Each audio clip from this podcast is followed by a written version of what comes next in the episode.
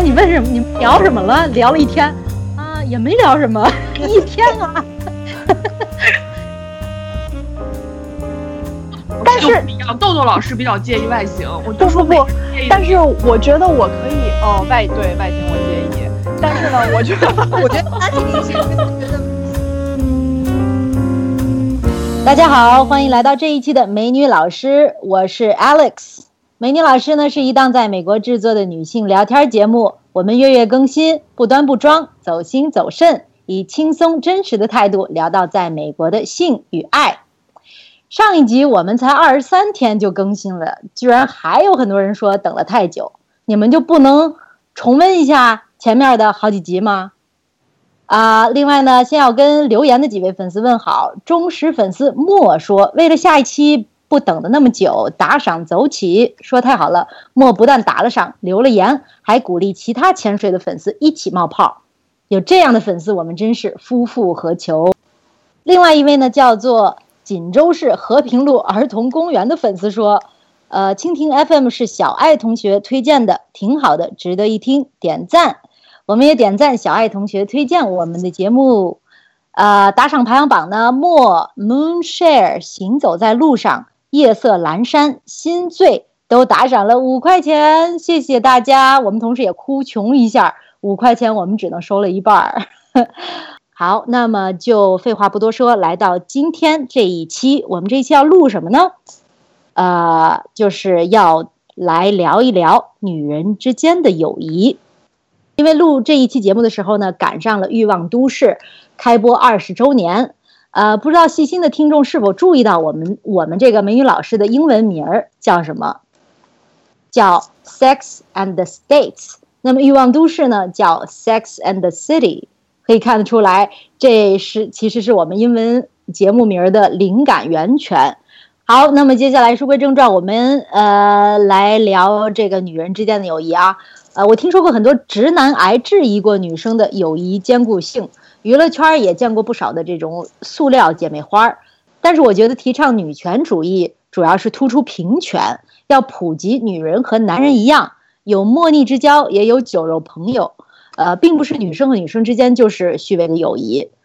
啊，那么今天我们讲女人的友谊这期呢，呃，就以故事的形式来跟大家分享。也欢迎女性听众在留言里跟我们分享一下你们的友谊故事。那么今天请来了阵容非常强大，有三位美女老师。呃，第一位是美国华盛顿色艺双全的京城名记者豆豆，欢迎豆豆。大家好，大家好，名记者豆豆，OK。好的，者豆豆，欢迎归来。第二位呢，是从好莱坞大律师华丽转身成为白宫大律师的韩梅梅同学。韩梅梅，欢迎你！你好，你好。以前也不是好莱坞，现在也不是白宫啊。反正还是大律师。最终呢，第三位，最后一位是我们的这个台肚，不是台肚子，台肚子，台墩子。最后一位是我们的台柱子，自称台墩子的团子老师。每季来，团子老师都要有个华丽出场。今天我们就专门给他这个这个时间，让他来自我华丽出场。各位听众朋友们，大家好，我是暂时移居旧金山打工谋生，却被弯曲的夏天冻得瑟瑟发抖如筛糠，特地来找姐妹们抱团取暖的团子。说得好，说得好，鼓掌。好，那就从团子老师聊起，呃，说起他这个去实习的事儿，呃，团子老师来给我们讲讲发生了什么事儿。嗯，好，这是一个 怎么忽然之间这么沉重，软了呢？对，不不是，这主要是因为这是一个本来就是有一点悲伤，但最后却很温暖的结尾的故事。这个先上来回应一下 Alex 刚才说的一个问题。其实我一直觉得，就是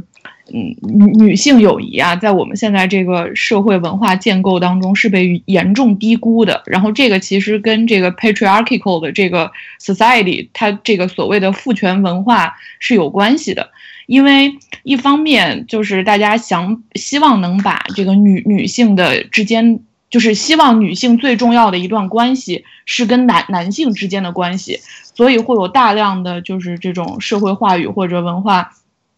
话语，希望把这个就是女性的本人之间的关系放在她和男性关系之后。觉得女人最重要的一段关系是和男性的关系，所以就都会有，比如说，呃，姐妹闺蜜为某男人撕逼，或者女人的那个友情在爱情面前脆弱的不值一提的这种，嗯，循环往复不断出现的母母题。然后与此相反的是，男性就是无论是儒家文化也好，还是西方也好，都不约而同的有那个。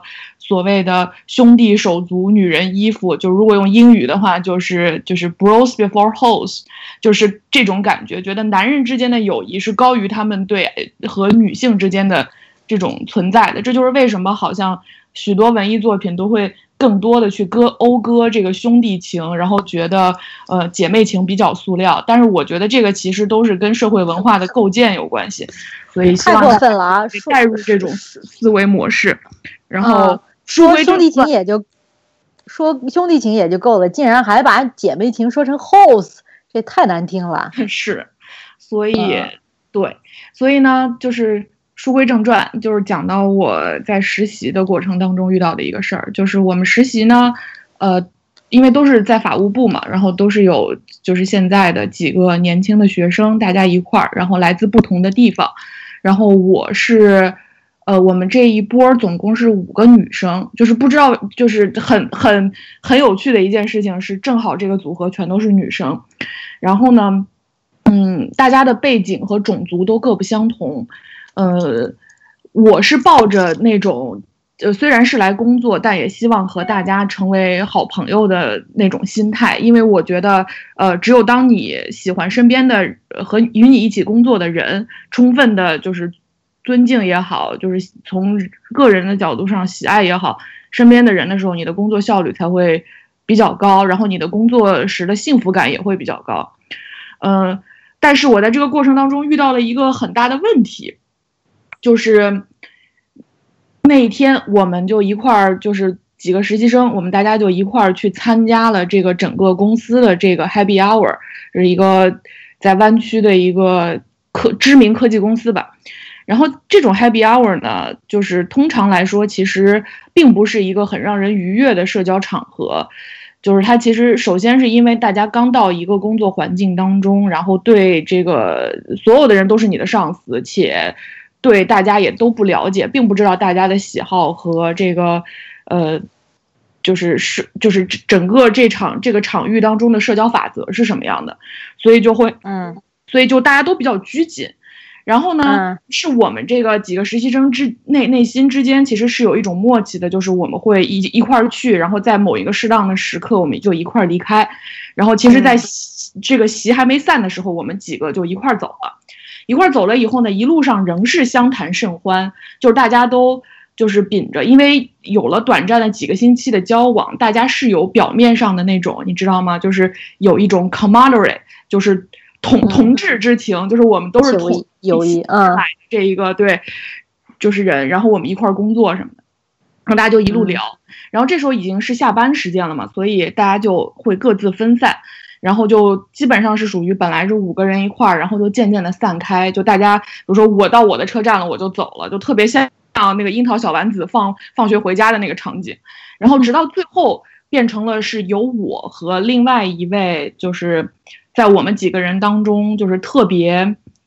嗯，出挑。我我用“出挑”这个词儿，并不是呃，并不是界定在就是工作能力上的，是他整个人是一个属于就是特别活泼，在整个所有的的地方，对比较有光芒的一个女生。然后，而且她还有一个先天优势，这个优势是什么呢？因为她是个从小在英国长大的姑娘，然后除了本人。的这个高挑白皙美貌以外，这个还有着一口特别优雅的大阴英。这个我其实是一个就是非常吃得开的一个社交筹码，所以他就嗯很受欢迎，然后到哪儿都人见人爱。然后呢，我们因为正好这个租住的地方是在同一个方向，所以我们就就是就最后就剩下来我们两个同路，然后我们就一块儿下了地铁站。直到下地铁站的时候，其实还有另外一个女生跟我们一起，但她跟我们不是同一辆车，所以她就去了另外一个站台。最终跟我到同一个站台的是这个女生。其实我对她本人是有很大的好奇的，我觉得我们也不互相了解，所以我们有很多很多事情可以聊。然后这时候，嗯这个时候就在我们下去之后，还一路仍然相谈甚欢，讲到工作，讲到生活，讲到待遇什么的，然后还说了点儿办公室小八卦。这个时候，车来了。车来了以后呢，我我就上了车，因为我们同一个方向也会在同同一站下车嘛。然后我就上了上了车以后，那个女生并没有上来，隔着门，然后之后在门缓缓关上之前，她跟我说了一句：“嗯，我可能要和某个人在这儿见面，所以我就不上车了。”然后就是我我就在一脸懵逼的状态当中看也看到门缓缓关上，然后我就 感觉像分手戏呢。对，然后就然后就看，然后这个地铁就缓缓离开，然后我就一脸惊愕的看着他的脸，然后之后，然后逐渐远去，模糊，消失不见。被拉走了。是的，然后在然后在回家的车上，我就开始各种犯嘀咕，就是我在觉得我是不是冒犯了他，是被人讨厌了，就是因为他觉得跟我单独两人同路会是一个特别尴尬的事情，所以他就因此而把我抛，就是因此特地找了一个非常。并不高明的、很容易让人识破的借口，就是也不太合逻辑，就是，然后就在那个情况下把我就是刻意就让我离开，然后以避免跟我有有更多的交流，然后我就因为这件事情特别的就是介怀，然后受挫，嗯 因为因为因为这个打破了我对自己的认知嘛，就一直以为我自己是一个温良友善、博闻诙谐的小可爱。为什么会遭人嫌惨遭人嫌弃？然后我就开始拼命的想，就是我到底说过什么，做过什么，有没有这个就冒犯到别人的地方，或者有没有什么展现出来我这个人很无趣，或者甚至很无知。然后我就一直在怀疑自己，然后终于我被这种怀疑自己的情绪就是这个压倒的时候，我就。走上了美女老老师的微信群，然后默默的把这个故事叙述了一遍，以寻求姐妹们的帮助。然后大家就各种开始冲锋陷阵，各种安慰、开导和了建解前因雪花后果片般纷至沓来，让我温暖了我的内心，这个滋润了我的灵魂，慰藉了我的心灵。最后呢，大家达成了基本上一个共识，说其实不怪你，可能是因为，而且很可能是因为这位女生是去约炮了，人家不好，你在那儿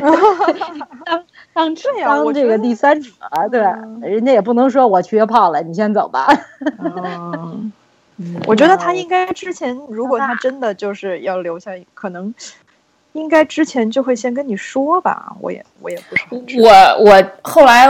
我昨天晚上下班的时候跟一个同事一起下班，但是是一个白人男同事，然后我就遇到了类似的情况。然后呢，我当时一直想跟他说，我马上就要那个，我我我约炮啦 我不是，我马上有个晚饭的约会，然后呢，嗯其实就是跟我老公吃饭，但是我们是约在城里。但是呢，因为我跟这个白人同事呢，其实是经常一路能够下班能够一路，因为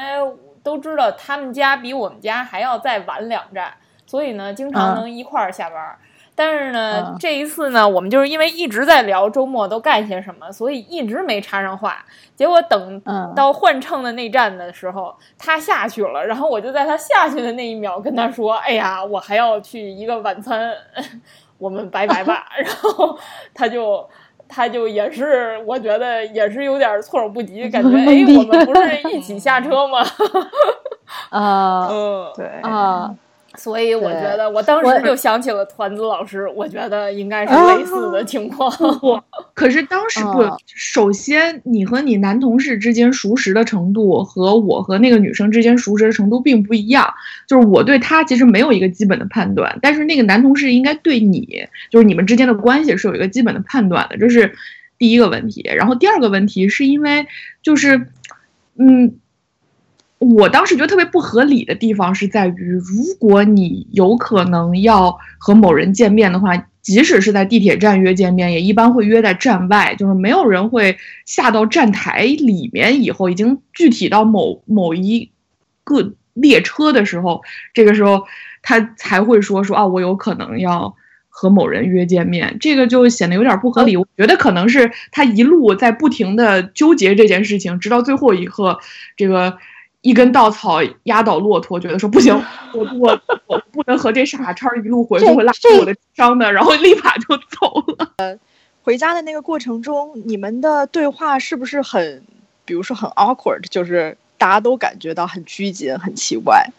如果是那样的话，我觉得你的想法可能是有可能的。如果如果本来你们的对话就是很轻松，而且还挺挺舒服的一个谈话的话，我觉得可能就是他有什么事儿。因为我觉得这个这个他在很正常。这他在这一途中有没有经常查手机啊？哎，团子不见了，手机好像真是有，所以嘛，啊正在看嘛。但是但是对，你就也知道，但是因为你你想啊啊，嗯，但是你想啊，你要是一个跟我要，比如说我要去约炮，然后我跟我这个同行的人呢，不是特别熟，就是就是像你跟你这个女同事的，又是而且同有同事这一层关系，对吧？你能张嘴就来说，你先去吧，我正约着一炮呢，没定呢，我先等等。你能这么说吗？然后你又不能，你又你你又没有什么具体的这种其他的这种这种这种借口，那到了也没有必要想一个特别大的借口，那你只只能说啊，我模糊其词的说，啊，我还可能会见另外一个人，我觉得非常有可能。我觉得咱们在这讨论那个女的想什么，其实没什么意义，因为我觉得她爱想什么想什么，她讨厌团子就讨厌呗。这个这个这个事情的重点，难道不是团子在咱们这儿得到了得到了？你看对，我正要我正要转述，我正要转述呢。啊，我正要总结说，其实就就是这个故事的点在于这个，当你困惑的时候，跟这个闺蜜一聊，然后你的这个女性友谊马上就来了，要出出点子的，给你对呃给你最后总结的，或者是给你书打开心结的，这就是不是团子老师就感受到了美女老师的这个湿度？是的，在一个女人那边受到的伤害，要通过十七八个女的 的微我们的一个大群，我嗯，嗯，其实我觉得这点也是，就是 sisterhood，就是这种姐妹情、闺蜜情当中特别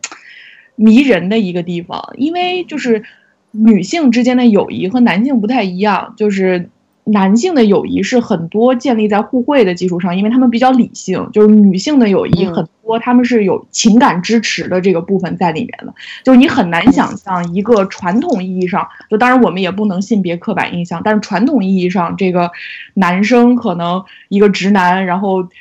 可能和其他的男性交往当中遇到了一些困惑，到哥们儿群里去 说。今天有一个另外一个哥们儿，喝酒喝了一半儿走了，他是不是不爱我？我我觉得这种一般情况都是男的带着他老婆出去，那男的也带着他老婆出去，或者怎么着，然后那男的说了一句话，然后或者他老婆说，哎，他为什么说这句话呀？他说这句话是不是什么什么意思呀？没错没错儿。然后我觉得男的根本不会想这些。男的听半天说对，有他说了吗？我说然后他老婆肯定说了，你想想之前你们俩有这事儿，他为什么说这个？他说这说这个，最后这男的一句压一傻逼饼里头就完了。对，而且。啊、而且这男的俩男的出去打高尔夫球，打了一天，然后其中一男的刚离了婚，打了一天的，回家问问那说，哎，那谁怎么样啊？状态怎么样？离了婚呢？啊、没没提这事儿，没问，你怎么这么大事儿没问呢？对那你问什么？你们聊什么了？聊了一天。啊，也没聊什么，一天啊，完全白费的状态。一本小说，这个打个硬广啊，就是咱们这个一西老师写的这个 《回国三十三天是》这本书，最后居然把我看得老泪纵横，不能自已。然后立马，那豆豆觉得跟美国白人姑娘交往到底是不是很困难呀？跟我觉得，如果是跟那种特别就是完全美国一点儿都不了解中国的白人姑娘交往，其实我觉得美国人是有一个特点的，美国人就是你刚见他们的时候，你都会觉得他们非常的 nice、热情好客。但是呢，我觉得与他们的这个友谊呢，基本上如果你们没有共同语言的话，就会停留在这个热情好客，非常的 superficial，就是非常肤浅的这个这个点上。但如果你们像像我，我有一个好朋友，她是白人女的，她现在，嗯、但是我觉得我们变成好朋友，第一就是原来我们那时候是同事，所以我们每天的生活是有交集的，呃，第二就是，其实我觉得跟他会不会中文，我觉得关系其实也不是很大，因为就是后来就是那会儿大家都单身，每天都在讨论怎么找找男朋友啊，然后第二天分手了又抱头痛哭啊，就是有，我觉得只要你有这种日积月累的共同经历的积累，就就就还就还挺容易产生感情的。所以就跟你跟中国姑娘交朋友一样，也是因为有这种共同的生活的交集和共同的这个体验，所以我觉得共同的生活的交集是一个基础。像现在呢，因为原来其实我们俩最开始是，呃，最开始是同事，后来他不跟我是同事了，我们俩又做了一段时间的室友。你知道，就是生活基本完全交集在一起，所以那时候特别特别好。但是现在呢，就各自都有另一半，然后也都很忙。就是虽然还是想好，但是真的不像原来那样。就是可以把自己每一个小心思，就是每天发生了什么事儿，我们都会交流那样。现在就比较难了。我觉得跟他是不是白人其实也没有关系，就是因为我们每天没办法生活有交集，所以就大概一个月见一次啊这样的。嗯，但是我嗯，咱也不是说非得把种族给立出来，但是我就说不同文化之间。或者哪怕这个南方北方，或者稍微有点不同文化之间，你可能还是有点呃，刚开始有点这种那个不了解对方。哎，说到这儿，我是其实想打个呃，就是有个现身说法的这个隐形广告啊。我我最近遇到一个男孩儿，然后呢，这男孩呢特别有一个也想追一个意大利女孩儿，然后这意大利女孩儿跟他。反正什么拉手啊，就是卿卿我我这些都做了，但是呢，然后他就，但是他就老觉着追不到这女生，也不知道就是很模糊，到底这女生是他的女朋友还是不是，他就说不清楚。然后他就呃，最近正正在忙着怎么办到这个意大利签证，要去意大利好好了解一下意大利女性，然后回头来好来更有这个针对性的追这个女生，然后然后就特别可爱，你知道吗？又特别认真，然后我就给他介绍了我们美女老师这节目，然后然后他回头呃，他回来说。呃呃，那个听完以后听后感给我们发给我发说是，哎呀，我怎么没早遇见你，没早听这个美女老师啊，解答了我好多的困惑呢。OK，隐形广告插播完毕，回到回到这个豆豆说的这个白人姑娘交朋友。但是我觉得有一点是要强调的，就是确实有一些方面，我觉得。我们好像跟白人姑娘，比如说我跟她讲，现在就是，呃，比如说父母跟我们在一起住的这个问题，就是我觉得亚洲父母啊，呃，对你的一些期望啊什么的，比如说我跟她说这些，她是没有办法理解的，就是我也没有办法跟她，我可能可以跟他倾诉一下，但是他没有办法跟我有共同的体验。但是如果是同样一个来自中国的女生，他就会，我们就可以捶胸顿足、感同身受、把酒言欢，你知道吗？对，反正我觉得像这些有一些跟你自身的文化相关的这些点，很多他是他是没有理解的，所以但是你你当然就是你有不同的朋友嘛，你可以选择不同的朋友倾诉不同的问题。嗯嗯，我我还有一个问题哈，我就觉得你说这个姑娘之间的友谊，它这个亲密度到底重不重要？就是说重你，要你你要啊说那个像豆豆说的这种情况，就是我们是有一个分享的经历的，然后我们才特别就是能特别亲密，非常非常好，非常这个友情非常长久。但是如果我们比如说异地了，就分开了，然后还能不能就是能，就是说人家不是老说这个塑料姐妹花，就是因为你分开了你就不好了嘛，然后就慢慢就变得没有那么坚固了。但是什么能够凝聚这个女生之间的这个感情？或者说，你比如说，还有还有一种情况，就是说，因为利益关系，就是大家比如说做同事啊，或者是同行啊，这些就是你看演艺界有很多塑料姐妹花儿，然后你只要是有这种利益相关的，可能就很难有那种特别好、特别好的朋友关系，是不是真的这样？我觉得作嗯为这个群里面的长者，嗯就是我觉得，嗯、真的是现在都，我记得以前大家很少用说闺蜜闺蜜这个词，比如在我还是小孩的时候，大家也就是说这是我好朋友，他是我最好的朋友什么的。我觉得闺蜜这个词好像就最最近几年莫名其妙就开始出现了。然后我觉得好朋友可能有能有很多，但是真的你可以说她是我的闺蜜的，我觉得这个至少就我个人来说，我觉得并没有很多。我不能说哦，这几个人经常以前跟我一起在一起混，然后我觉得在那段时间他们跟我感情比较好。然后后来我换了一个环境，我又跟这些人感情比较好。但是我觉得闺蜜就像我会说，他是我的 soul mate，或者说是我老公，他是只有这一个。然后他嗯，至少对我来说，可能只有这一个，或者可能有的有的人会会有几个，或者有的人可能根本没有。就是到他老了的时候，他也不能说我曾经有一个闺蜜。然后我觉得其实最重要的就是，对我来说啊，我个人认为啊，时间是非常重要的事情，就是时间，呃，是检验这个人到底是不是你的闺蜜的唯一标准。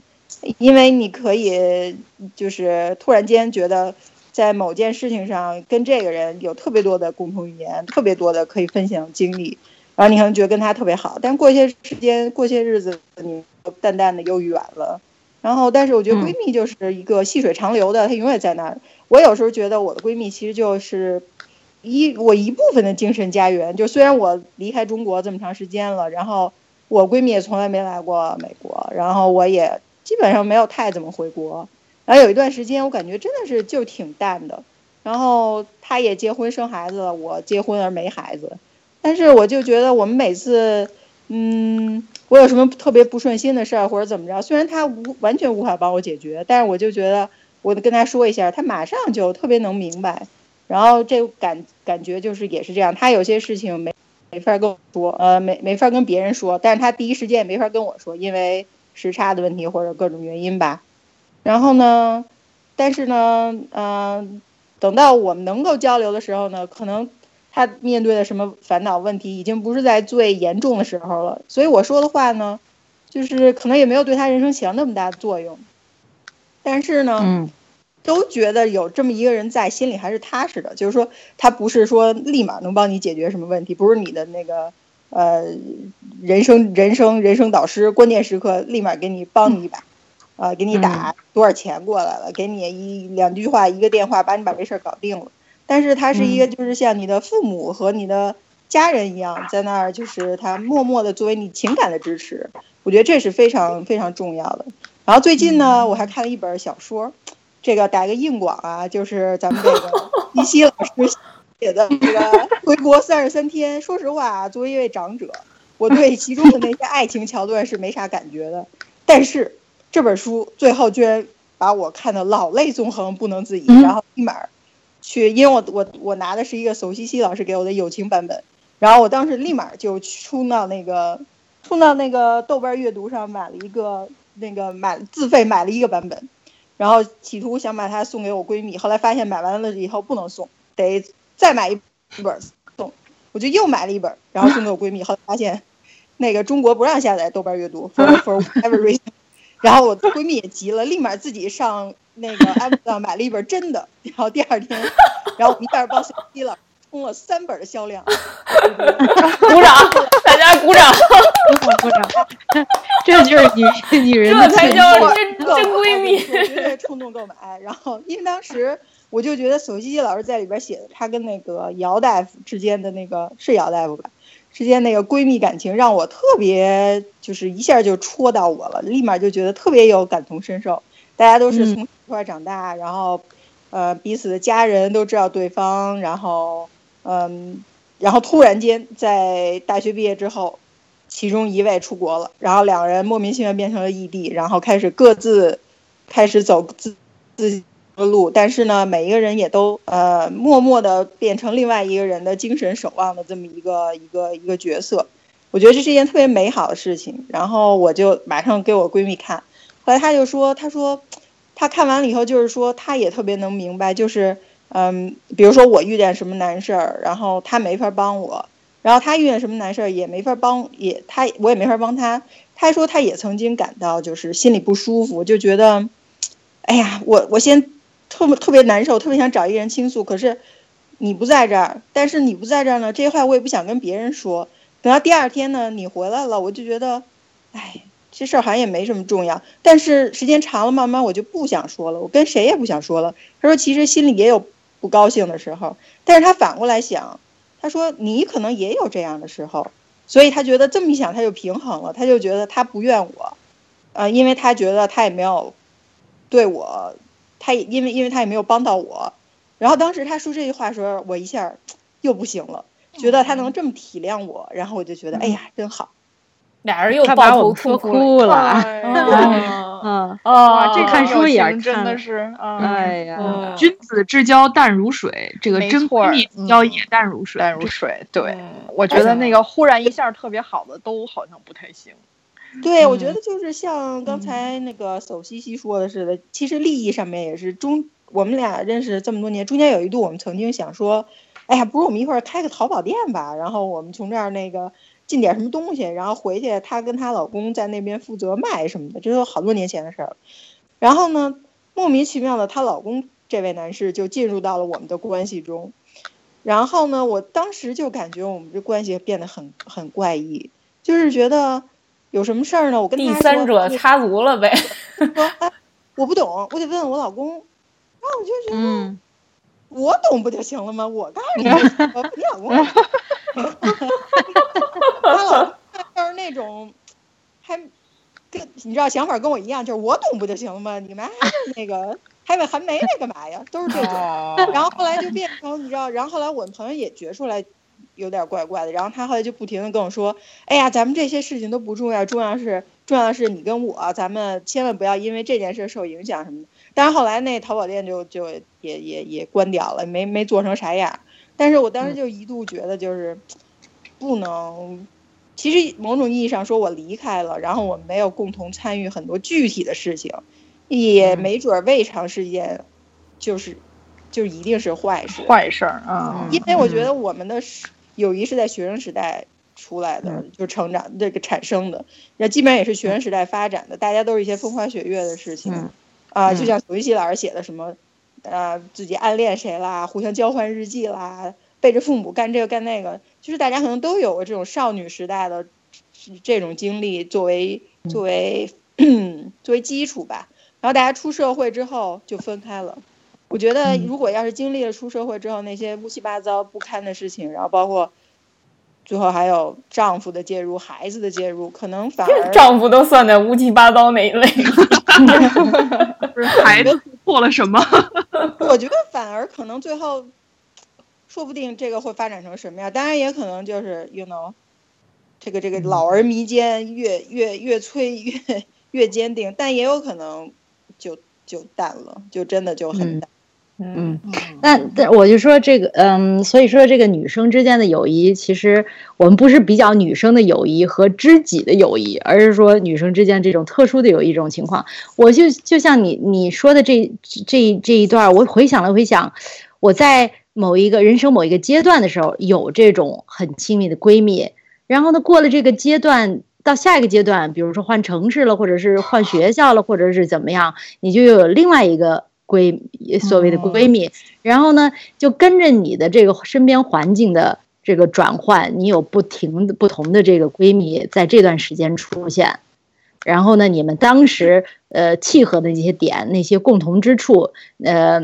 在后来哪怕在接触的时候，就就很难再有共同话题了。所以这种情况呢，也不是说你我我就在想是也是。这是界定是不是闺蜜的条件吗？呃，我觉得其实好像只要发生了，都是也都是一种缘分。我就发生了，只要发生了。我比如说我我我最近就是我有一些一个好朋友在高中的好朋友在北京，每次回来回国在北京的时候都会跟他见面，都快都会一块去做一些比较糜烂的事情，不是就是按摩啊什么 SPA 呀乱七八糟的这种玩啊健身啊滑雪啊乱七八糟这种这种事儿，就是这种感觉糜烂了。你去的什么样的健身滑雪？那成给不给我写个条吗？然后呢？但是他他有。他有结婚了，仨孩子，仨姑娘，然后呢，我们在只要稍微稍稍一深入聊天这个话题就转换到孩子的身上。然后呢，我是一个对没有孩子，也没打算要孩子，也对孩子教育这方面没什么兴趣的这个。所以，无论我们当时的这种感觉多亲密还在，但是就是话题上你就没法有这种 in depth 的这种。这种对话了，然后没有这种心灵灵魂碰触的这种对话，可能可能我现阶段需要这种类型对话，然后没有这种发生的时候，可能好像就没有以前闺蜜时候的那种亲密感。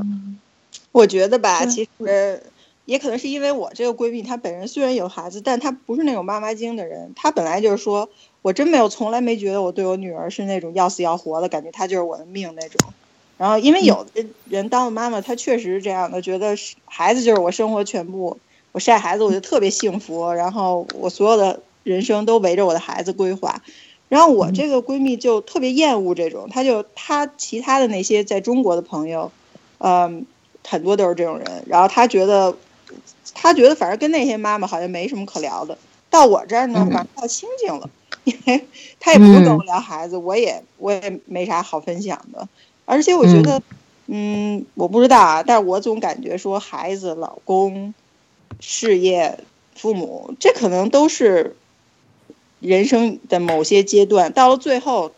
孩子也总会离你而去，老公大概也挨了，a 必死在你前头，父母肯定会早走。但反而是你的这个朋友，有可能你们经历了人生中这些人来了，这些人又走了，他可能最后还在那儿，你也还在那儿。因为我我记得我以前看过一个韩国电影，也是巨催泪无比，就是演一个什么那那电影是不是叫奶奶还是叫什么？不知道你们看过没有？就是一个韩国农村的老太太，然后她女儿呢在城里，就是在什么首尔之类的，然后离婚了，没法照顾她的孙子，啊，就把这孩子送回来跟这老太太一起，就是巨穷无比的那种那种那种小山村，那个老太太住在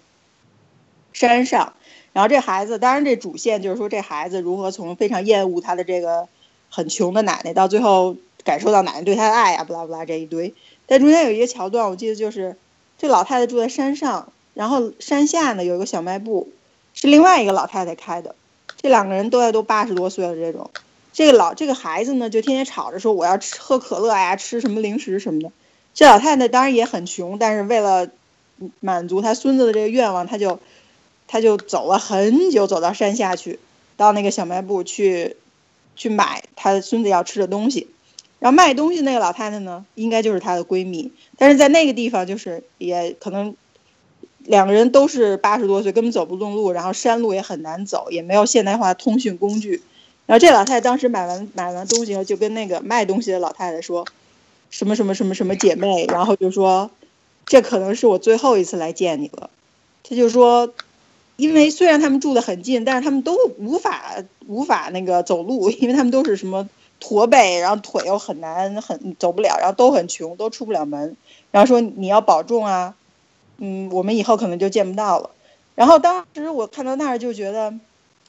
其实这不是可能就是闺蜜最终的结果吗？如果你们能最后一时走到人生的尽头，就是你周围什么人都没有，只剩你们俩。然后呢？当然，他们这属于比较悲惨的那个例子啊，因为各种条件的限制，无法无法见面什么的。但是呢，我们当然不会有这种情况。但我觉得，比如说，呃，我妈现在，嗯，也退休了，然后孩子也基本不用她怎么管了。但是我觉得她还是过年过节或者怎么样，她有烦恼，她要去找她以前的朋友。那些人现在跟她年岁也差不多，然后他们以前人生中特别在意的事情，现在也都不是很在意了。嗯，反而大家都解放出来了，又回到了以前像少女时代那种，就是好像是一个圈儿一样。我觉得这其实是一个很美好的一个过程。如果你能这样一直陪你走下去，所以中间那些阶段，我觉得大家远了近了，我不是很在意。我觉得，实际上，我觉得他并不理理解女人之间的感情，就是真的深厚的感情是，即使我有腹诽，甚至我有埋怨，但是那个感情本身还是还在的。就是，嗯，我觉得其实闺蜜相处的模式其实并不是符合某一套公式或者某一个模板的。就是我回顾我自己，其实跟不同的闺蜜的相处模式其实是完全不一样的。就是真的有各种各样不同的类型，嗯，比如说我跟我一个就是关系特别好，我们是大学同学，但是在大学的时候却。并没有充分的发展彼此之间的感情，属于君住长江头，我住长江尾。因为我们的宿舍在走廊的两端，然后以其实也只是维持了一个礼貌性友好的关系。然后，但是因为就是很巧的是，我们出国的时候正好要到同一个地方，于是我们在大四的时候开始就迅速的热络了起来。然后之后就，嗯，一块儿租了。在这个华盛顿的房子，然后我们就开始了同居的生涯，然后就一块儿 经历了刚刚出国以后最这个黑暗，也不叫黑暗吧，就是最苦，然后最难的日子，就是包括精神上的适应和生活上的适应，乃至于就是可能经济上，因为那个时候大家都还是过着比较节俭的生活，就是至今记得我们曾经走路去。宜家的故事，特别特别可怕。然后 就是因为有了这段革命友谊，然后但是后来我们就在美国不同的城市，他这个还很好，就是就是属于呃因缘巧合，就是嫁入了豪门。然后之后，但是我们还维持着那种就是很淡如水的关系，就是虽然并没有就是非常轰轰烈烈，就是非常热络，说每天要。怎么样联联系的那样，就比较像刚才韩梅梅老师说的那些，就是状况一样，但是属于那种我们能够在就是关键时刻说，能够不但把自己内心深处最大的恐慌和这个不能在别人面前透露的问题，然后透露给对方，让对方成为自己精神后盾的那种类型。就他，比如说他会。给我讲，就是完全不能跟任何人说的这个豪门媳妇内部 这个辛酸种种。然后你跟我们说说，我也想听，我也想听。对，就是就是也有，就是他有那种，就是可能你你勾心斗角的人人人际交往，然后也有那种就是可能风光的那一面，越发不能给别人讲，但是在我面前，就比如说那个。摆一摆，炫一炫，对吧？就反正我也不会介意，我会替他高兴，就真心替他高高高兴的那种，也可以拿出来，就是说满满足一下自己内内心的一些这个这个这个小虚荣什么都可以。就我也是，我可以把会我我对我自己最大的怀疑，对人生最大的。恐惧和不确定，然后全都跟他说，然后但是这个其实我们并不是经常联联系，只在然后但是我们每年会固定的去拜访对方，就是尽量抽时间去见上一两面，然后我们就会在当地找一个我们都比较喜欢的博物馆或者艺术馆，然后我们就就找一个自己喜欢的展厅，坐在那个办坐在椅子上，然后开始一场特别深的深聊。然后，但是这个之后也没有什么，我们就就此别过，然后继续过自己的生活。但是我们会在某某某年某时某地的某一个博物馆里面，然后聊一个下午。你们好像那个哇，像 CIA 街头这中那个没这个什么无间道，然后，然后，但是这种就是这种就是特别那个克制的一种一种感感情，也很内敛，但是又很深沉。但是与此同时，你说你看我跟 OJ，那我们就是属于天天天天要对彼此表达爱意的类型儿。啊，对，OJ 就是老表达爱意的方式是把对对方互踩一通，对，是的，然后就是以这种方式不对，是互相表 OJ 达爱意，老师把你狂踩一通。然后特别特别的奔放和不羁。我我跟 OJ 同居的那段时间，那我们因为两个房间是对门儿，然后我们每天晚上会有一个仪式，就是 在。在睡在睡觉之前，我们会各自穿着非常清凉的衣服，有有的时候甚至不穿，然后 哇，和对方相见，然后一边刷牙一边互道晚安，然后有哎有的时候还可能热舞和唱歌。收听率又要上升了，大家要要看视频了。现在下次下次再有这种场面的时候，一定要拍个照留念，对，嗯，因为对然后奖但是你赏我们的听众。嗯对呀、我就是觉得，你看你们就是变成闺蜜的这个过程，都是要有一段，就是有一段的时间，你们是要，呃，分享，就是很密切的分享你们的经历，来奠定这个你们成为闺蜜的基础。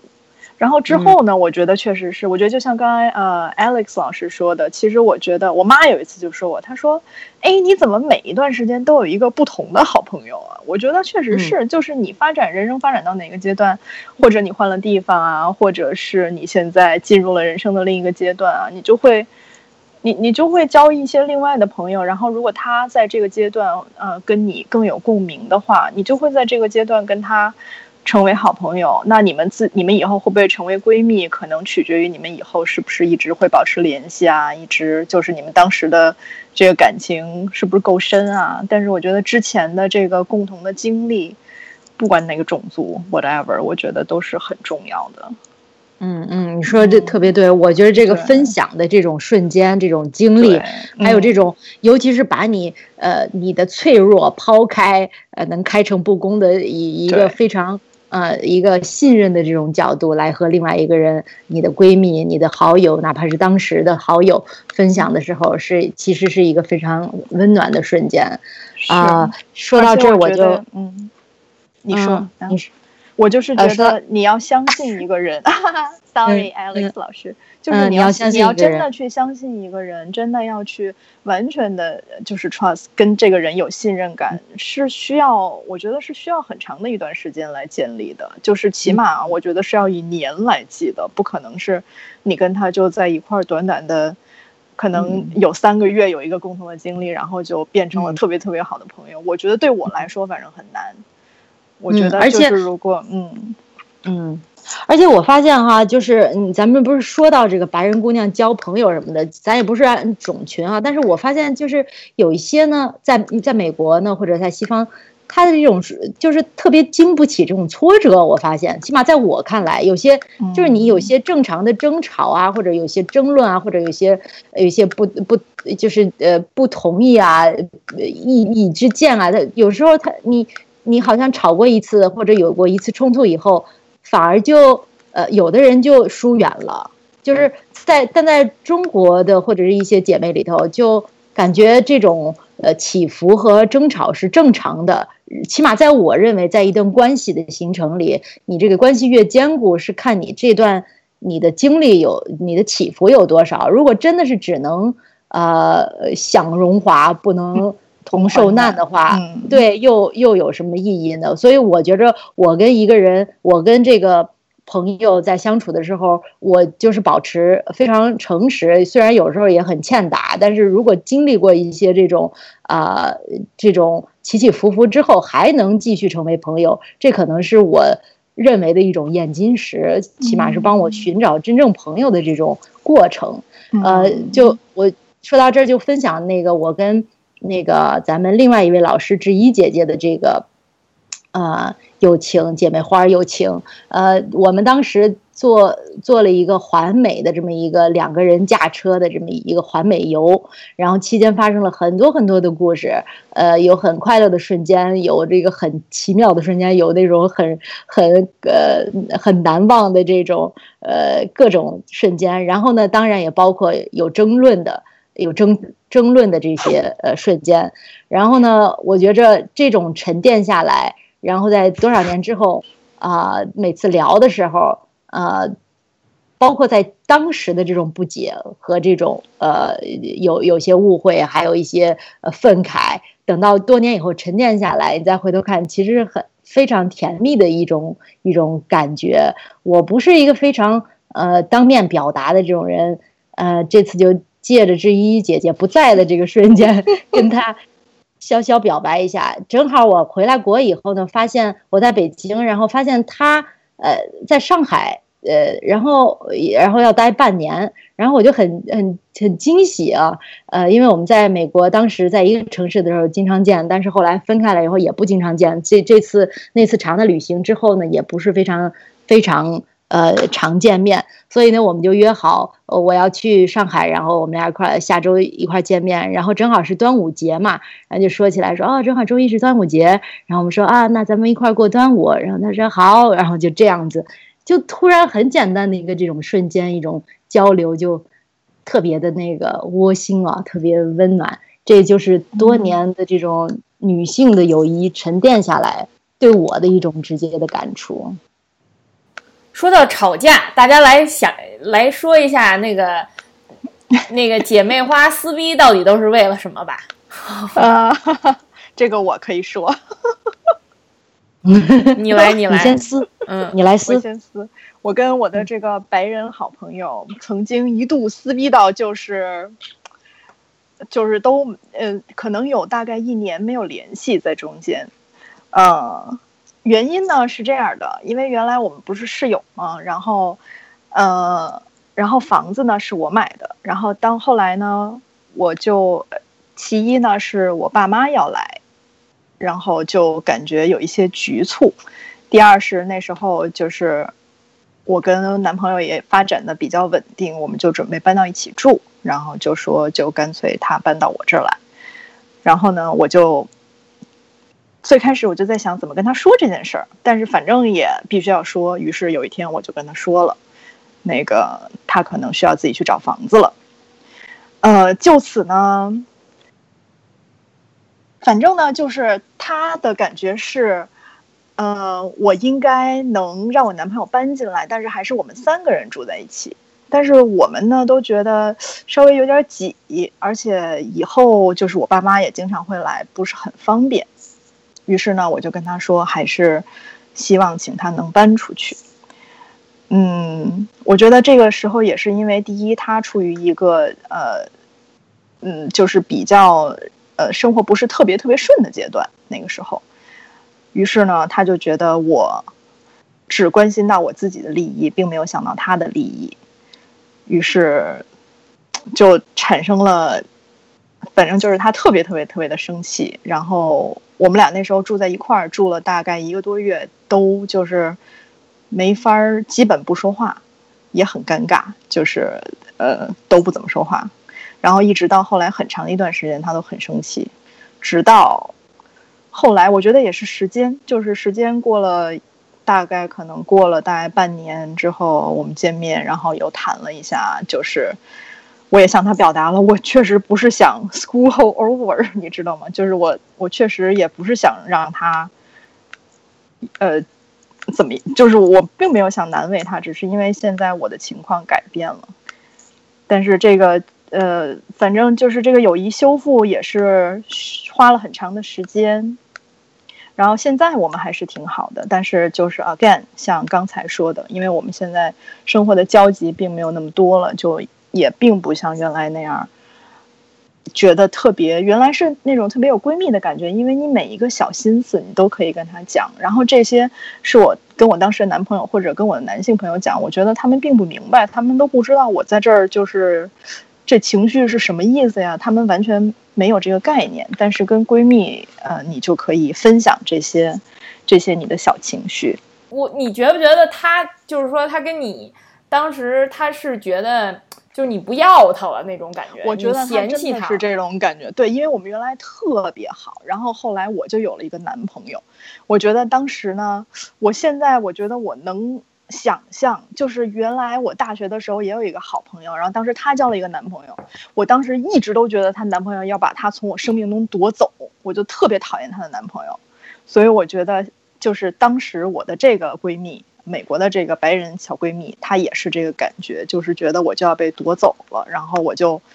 不要她了，而且以实际行动告诉她我不要她了，就是说你必须搬走。我觉得我也是可以理解，但是就是因为我觉得我从我理智的想法上来来来看这件事儿，我觉得是很容易被理解的呀。就是我也不是说你现在即刻就得搬走，就是我也没有给他任何的时时间限制，就是嗯就是，然后我还一直在说我也会帮你找啊什么什么的，嗯。所以我觉得但是我记得当时还是非常不愉快的，因为我还记得豆豆老师还哭，呃特别难过，呃对我我特别难过，嗯因为这是一个特，就是我觉得当时是我最好的朋友，然后忽然之间就是因为一件事儿，嗯然后就就就失去，我当时就觉得我就失去了这个朋友，我觉得还是挺。我其实有一个疑问，就是你们觉得中国女孩会会会这样吗？还是这是一个，分人吧。嗯，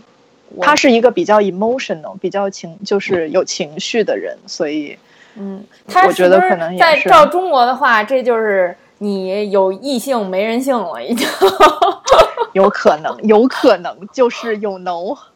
嗯，但但是我觉得豆可以老师是有点儿 所以，但是比如说你在那个情况，你怎么处理这个问题嘛？我觉得你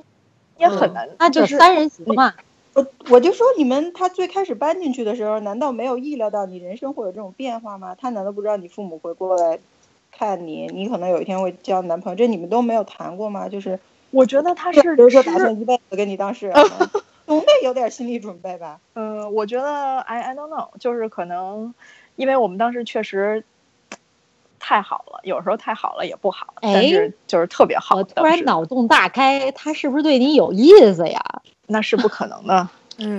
也是嗯哎呀坚持，我又我又开了一个水，嗯，又是一个，那个也是一个直直女，嗯也是一个直女，但是我觉得我现在想，就是因为第一，她当时就是没，就是可能没有男朋友啊，然后可能就是工作那时候也不是特别顺，就是他并没有处于生活中一个很顺的阶段。如果他那时候处于生活中一个很顺的阶段，我觉得可能也不会产生这么大的这么大的一个矛盾。我觉得他可能嗯觉得是我在对她生活比处于低谷的时候抛弃了他。啊，作妖，所以他就要作妖。大家都去看我的书啊，这个失去友谊的女人是怎么 怎么作妖的，请怎么看《回国这个三十三天》。对，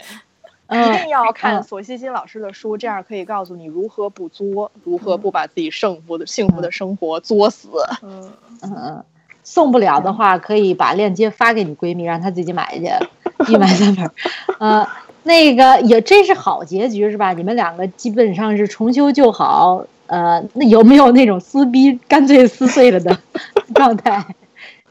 我目前没有，其他我老师呢？我反倒觉得女生彻底撕碎的比较少，我觉得这也是很多外界，特别是直男界看不太懂女生友谊的一个很重要的一点。他们往往认为就是有撕或者是有抱怨这些东西是证明感情不好，甚至感情假、感情塑料的一个证据，但事实上并不是。就是我觉得，就是我记得钱钟书在《围城》里头那时候还写呢，写那个孙小姐跟范小姐两个人，他就说说那个两个人明明在背后老是互相抱怨，但是但是就是。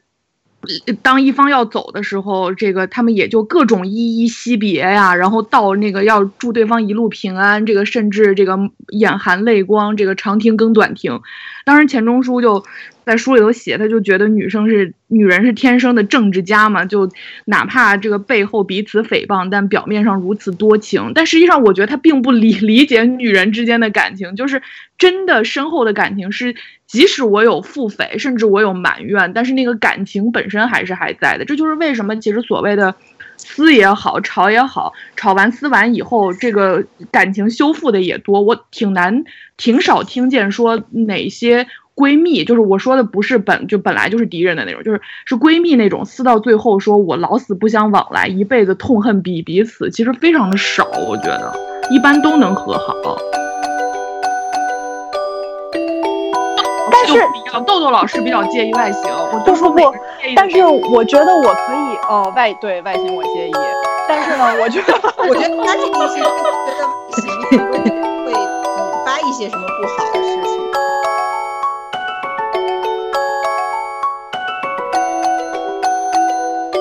呃，我给大家介绍一个啊，就是同时就是这个同时喜欢上一个男人，然后都不撕的，最可怕的。嗯，对，就是大家看到电视上，就是喜欢上肯定是要撕，这个友谊肯定存在不了了的。嗯，这个我也遇到过，就是说真的是好好朋友，当然也没有到闺蜜。我觉得闺蜜这个喜欢上同一个男人的这个。就是越越线的这个情况，其实还是蛮少的。就是可能会好朋友喜欢上这个呃同一个男人，然后这个友谊不复存在的，这个我相信啊。但是也我也听说过，但是我也听说过，就是说真的是跟好朋友，就是跟的真的是跟闺蜜同时喜欢上一个男人，然后俩人商量了商量，然后也是。有前后脚，但是完全不计较的这种情况，重新排列组合是吧？就反那个 节省社会资源啊。那你说这种，这有什么不行的？这不是前来亲来，后来又没同时。而且如果是你的好朋友，你们俩本来审美啊、趣味啊，对差不多，有上同一类型的人，很就本来就应该比其他人几率高嘛。我觉得也是，嗯，我通常觉得闺蜜一般喜欢的不是同一类人。就是能够，你知道这是为什么？我觉得，因为成为真正的闺蜜，性格其实是互补的。嗯，我也觉得是。是因为两个人一模一样，那种人成不了真的闺蜜，只能成为好朋友。所以他们不会喜欢上同一类型的人，因为他们俩就是性格其实是不是那么一样的。我觉得是因为这个。但是，哎呀，所以那七月安生那种情况是是是存在的吗？就是所以他俩不够好，中了中了彩票了，那你就没办法，有一个天煞孤星这男的出来了，那也没辙呀。对，嗯，这男的能满足两，明明是一对互补的女的，然而都从这男的身上看到了闪光点。然后这男的又是就是帅嘛。嗯嗯啊，那那个有什么是可以呃跟女性聊而不能跟男性聊的话题？跟你的闺蜜、跟你的女性朋友聊。举些例子给男性有什么一些启蒙？男的还有人跟女的聊得那种会比较少一些，我觉得。呃，现在我们是要列例子吗？跟男的不能聊的，跟男的不能聊太多了。对呀，是吗？太多嗯，我觉得就是男你你想的那些你最私密的那些想法，我觉得跟男的都没没太没没法聊。嗯，对。我能，嗯，我我能，我能那个那个，我就坦白一下啊，我其实我觉着我的闺蜜不如我的那个蓝颜知己多吧。如果非得这么归类的话，就是如果这样的话，但是我就觉得很很多我跟男的可以说的问题，而且真正是真正友谊的，我觉着，呃，跟女人不能说。嗯，你们有这种同感不？没有，我自从结婚之后，我的蓝颜知己都离我而去了，我真不知道为什么，特别痛苦。就是男女间有真正的友谊吗？我觉得这个，我个人是认为根本不存在的。我觉得要么是，我真的是觉得是觉得是有的，但我不知道为什么他们都离我而去了。要不然就是游走在那边缘，大家都没跨一步而已。我觉得是这样。我我也这个也是我立的题目之一啊。我个人认为哈。这个直男直女之间的友谊都得有一个前提，就是其中有一方是想要转化友谊为性关系的，但互相之间是有那么一点点性吸引的。可能这个在过程中，在你们友谊过程当中，这个这个想法就是已经被抛抛在后面了，已经不再存在了，就是它不再真实了。可能真的就留下来的是友谊，但是一开始肯定有一方有不轨的企图。哎，这那还有这个是这个是 不同意。哈，我也不太同意。哎，还有一种情况，要不然就是停留在熟人阶段。我同意，我同意，嗯，因为但是我觉得他可以超越这个，就是当对他发展到一定阶段，觉得哎，好像没什么这个可能性了，那就停，那就变成了友谊，而且是挺好的友谊，我觉得。但是也那需要时间的检验。那或者是那或者是两方都已经干柴烈火完毕了，然后沉淀下来这种友谊，这种这种状态是不是真正的友谊呢？都没有对方的这种火花了。所以？所以说，你说这是不是友谊呢？这个友谊的纯洁性，我觉得就跟那个两个侄女之间的友谊的纯洁性就不一样了，你知道吧？就好像，嗯，怎么说呢？他的前提是他真的是被你所吸引，他当时是就是说，而而那个两个侄女之间是互相之间真的是纯友谊，因为他没有这个性的诉求，你知道吧？嗯，你你所说的那个直女和直男之间这个蓝颜知己，一开始他的诉求是一个非常不不单纯，或者是他之间这个友谊是不平等的，你知道吧？有一方肯定是图谋不轨，所以产生的。我也我我没有反例，但我极度不认同，我不知道怎么该反驳。不是，我有很多，我有很多蓝颜知己都完全超越了异性之间信息他。们其实都对你图谋不轨，哎，别这么说，人有每个都在图谋不轨。还是你对人家都虎视眈眈。真的并没有啊。我觉得，我觉得，因为你精神世界上的满足，就是你需要很多不同的朋友。就比如说，我有很多传统意义上非女性化的爱好，那就是在这方面找到志同道合的这个友人。其实，在女女性当中，我不是说没有，肯定也有，但是我熟识的可能没有，对对对，就是明白明白，就是会有其他方面的。然后非常有同感。对，不是我，并不是说就是说蓝颜知己不存在啊，我是强烈，我是坚信，我觉得蓝颜知己是一特别好的东西，就是像女性的这个姐妹花儿和闺蜜一样，是必须人必须有的这些这个这些友谊。我我的意思并不是说，但是我的想法呢，我就觉得这个存在，但是呢，你说他的那个初衷啊，或者他的这个。所谓这个真正性，是不是？我怎么说呢？哎呀，我又忘了我要说什么了。你们继续。就我我的感觉上啊，如果我来，我从我的性格和直直观感觉上来比较女生和女生之间的感情和男女生和男性真正友谊之间的感情的话，我觉得跟女生呃再熟。我总不能就是我想说什么说什么，我总因为我觉着好像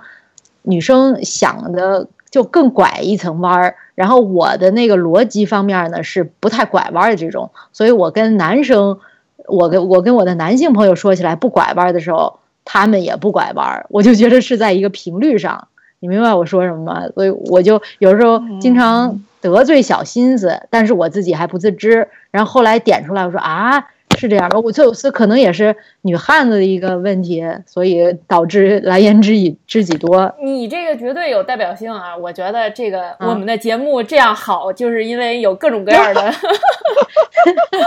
代表。我觉得就是品种，嗯，有各种各样的品种啊，那不肯定是嗯。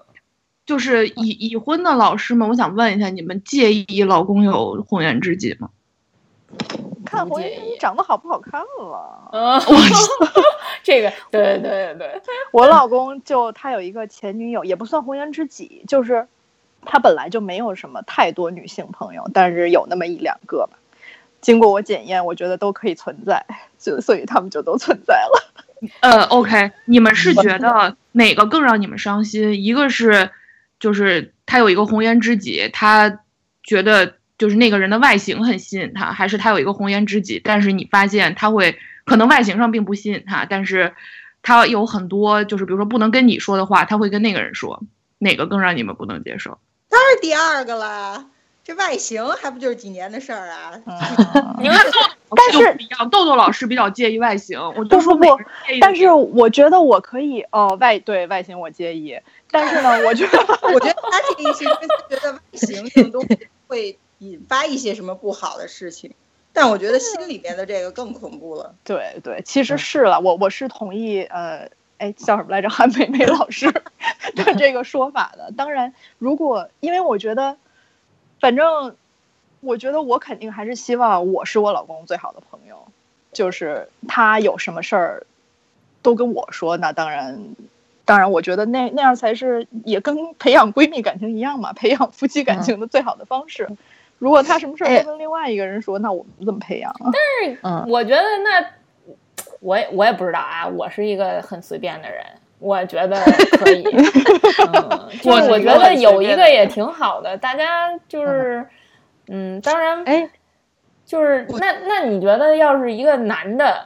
他们俩特别好，你能接受吗？就是好基友，嗯，啊，对你，你你我我我正要说呢，这个索西西同学说了，我还正要说，哎呀，我是不是又另类了？我觉得一点儿问题都没有，不管是长得漂亮，长相方面，还是你你那个从这个呃精神呃灵修方面有更好的，这个都没问题。我觉得这个人，我觉得婚姻，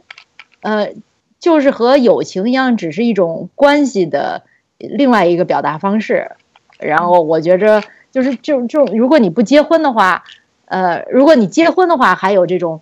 有些人觉得一夫一妻，有些人一夫多妻，有些人开放婚姻，还有各种形式的存在。呃，就就像这种女生情情谊的这种闺蜜的不同类型吧，有的人你能跟跟她聊一类型的话题，有的闺蜜你能跟她聊另外另外一类型的话题。为什么非得让所有话题你的老公都和你最有这个契合感，最是这个精神伴侣的这种状态呢？如果他有一些我觉呃得这不是说他必须要所有话题都能跟我有那个共同点，这是不可能的，因为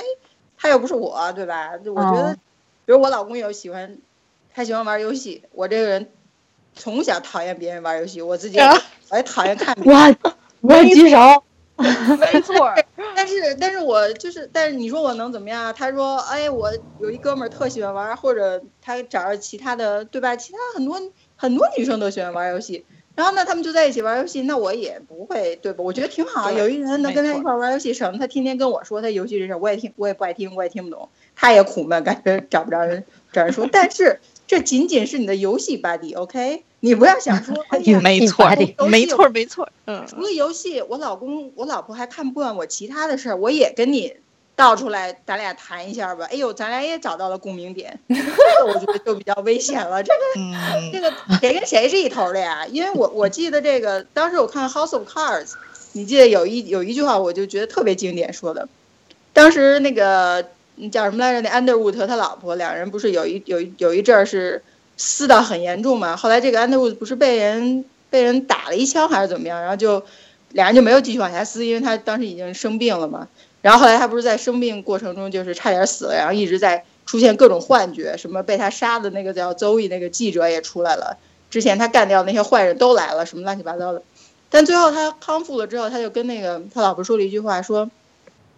：“It has to be us against all of them, otherwise what's the fucking point？” 我觉得这话说的特别对，就是无论我跟我老公之间有再多的问题，互相看不懂，但最后我们俩是一头的，otherwise what's the fucking point？就是那那不能有人说最后他跟别人成了一头了，我跟他不是一头的，就是我觉得这是一些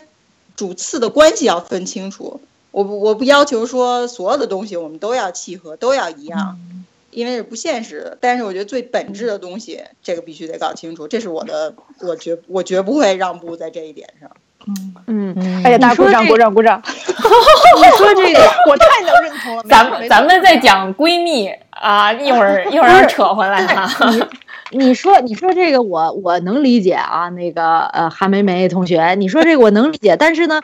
我感觉呢，就是你把婚姻定义成或或者是闺蜜这种情感，更更看重的一种占有感。就包括这个豆豆，他那个女朋友生气了，就是他他的人生有了大的变动以后，特别生气，是觉得曾经自己拥有的被夺走的这种感觉。那我就我就想说，如果当然不说您的老公啊，我就说如果这个男一方呃有一个共同点，然后呢就经过这一共同点这种相处以后，有更多的共同点，发现他后来跟这个人的共同点比跟你的共同点特别多的时候。嗯，那那你就是更多多的多的时候，你就我的意思是还 What's the point？真的是 What's the fucking point？你就让他就他他说你跟他不是一类人呐。到那份上了，不用我说，他自个儿就走了。我觉得 是是我的意思，所以我就说，如果真是那个阶段的话，你就你就因为是婚姻，所以你就觉得我我们必须是一团队的，那那不是，这在我看来，我可能是有点。经典自由主呃自由主义者就是觉得说，如果最终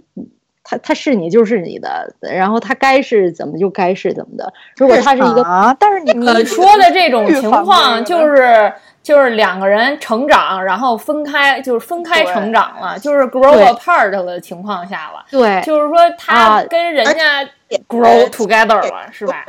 对他跟对他可以跟你 grow out of it。Grow out of the relationship，但是他也有同样的机会或者有其大大小小的几率跟你 grow together continuously。如果他跟你的这个目标呃仍然一致的话，所以这个是这是我的观点。如果如果这些 filter 这些这些过滤啊这些呃因素啊这些噪音啊最终成为主导因素，或者成为这个呃不光是导火索，甚至发现诱因，发现说他们更合适。这种状态下，哪哪怕你跟他说 "What's the fucking point of the marriage" 也没什么作用吧？不，但是我觉得，我觉得其实你永远能找着比你现在的老公更合适你的人。我觉得两个人，你一旦决定跨入婚姻，你们两个唯一维系这个婚姻的方法，就是你们两个都要把这个婚姻置于你们两个的 priority，不然就是。You know, some somehow you're gonna, you know, there's something is gonna happen and you're gonna break. 呃，我觉得这就是刚才那个 Underwood 的那句话，就是对两个人都迷失了，两个人要追求野心什么，但最后发现其实最初的初心不就是咱俩在一块儿去干这事儿吗？咱俩在一块儿才是前提，其他那些，嗯，而且我觉得就是没错，那个褶豆豆说的特别对，就是就是得经营，就是好多东西就是。对，必须经营。我觉得很多事情其实就是，我觉得包括跟我闺蜜也是，我我就由于看了那个那个《三十三天》这本书之后，我我觉得啊，我也反省了很久。就是我有时候说实话，也不是因为说我我当时 is unavailable，就是我闺蜜跟我说什么，是我当时比如真的工作特别忙，然后真的好累了，我想睡觉了，然后我就没说话。因其实我说我可以说两句安慰的，可是我当时就真的哎，哎呀。啊，我我真的是不好意思，我现在真的是没那心思，然后我可能过两天就忘了，然后我也没有特意说把我所有的生活分享给他什么的，我觉得，就是也导致我们的关系有一点淡，但我觉得非常我们非常 lucky 的就是我们没有因此而失去对方，我们淡了就淡了，但是我们总是能在某个时候又把它找回来，但我觉得现在就是由于岁数越越来越大了，就乱乱七八糟的事儿越来越多，还是需要经营一下，就是嗯。闲着没事儿，还要是多联系，多那个，不能纯靠心灵这点东西。这这东西有的时候也靠不住。然后就是还是得弄一些世俗的一些，就是量量量上面的积累吧。没错，喊妹妹出来吃饭呀。需要每隔一段时间就去博物馆里坐一下。对对对，我觉得真的是，嗯，真的是。比如说我前两天坐地铁上班，然后正好因为现在。我觉得我也跟我前两天、前两年在加州有关。加州这倒霉的时差跟中国真的是对不上边儿。你起来的时候跟人差十五个小时，你说你这怎怎么弄啊？怎么在一块儿愉快的聊天啊？人家也要上班，人也有老公孩子。但我觉得现在我回到 DC 呢，正好十二个小时。我早上上班七八点、八九点，正好是他那边八九也是八九点，差不多这一天快结束，有那么两三个小时能衔接上。然后我觉得挺好，我就上班上地铁，我就把地铁给他拍照片让他看。然后我就说，哎，你看，这就是我上班过去的地方。我才意识到，我以前从来没干过这些。我在 DC 那么多年，我从来没有跟他 share 过我上班这一路我看到的是什么。我周围看到一个奇怪坐地铁的人，我心里在嘲笑他，我想的是什么？就是这些随时小心思，我可能就分享给我美国的朋友了，因为我觉得就是他们也肯定特别感同身受，而且他们很快就能回复我，这是一种即时的满足感。但是你给他呢，就你要等一下，你可能他可能那边忙着给孩子怎么着，可能半天不理你，或者怎么样。但我觉得就是，就像经营婚姻一样，经营这个长久的任何长久的关系都需要一些努力。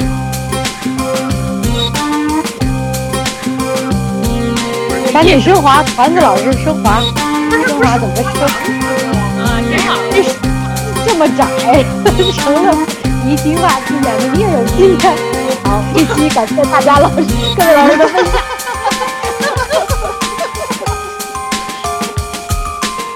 好，这一期我们的美女老师就先聊到这儿。女人的情谊，希望男人有所了解，啊、女人自己也更有珍惜珍惜。啊，二十多年过去了，在这个《欲望都市》开播二十周年的时候啊，呃，不对，呃，在《欲望都市》开播二十周年过去了，不对，《欲望周市 》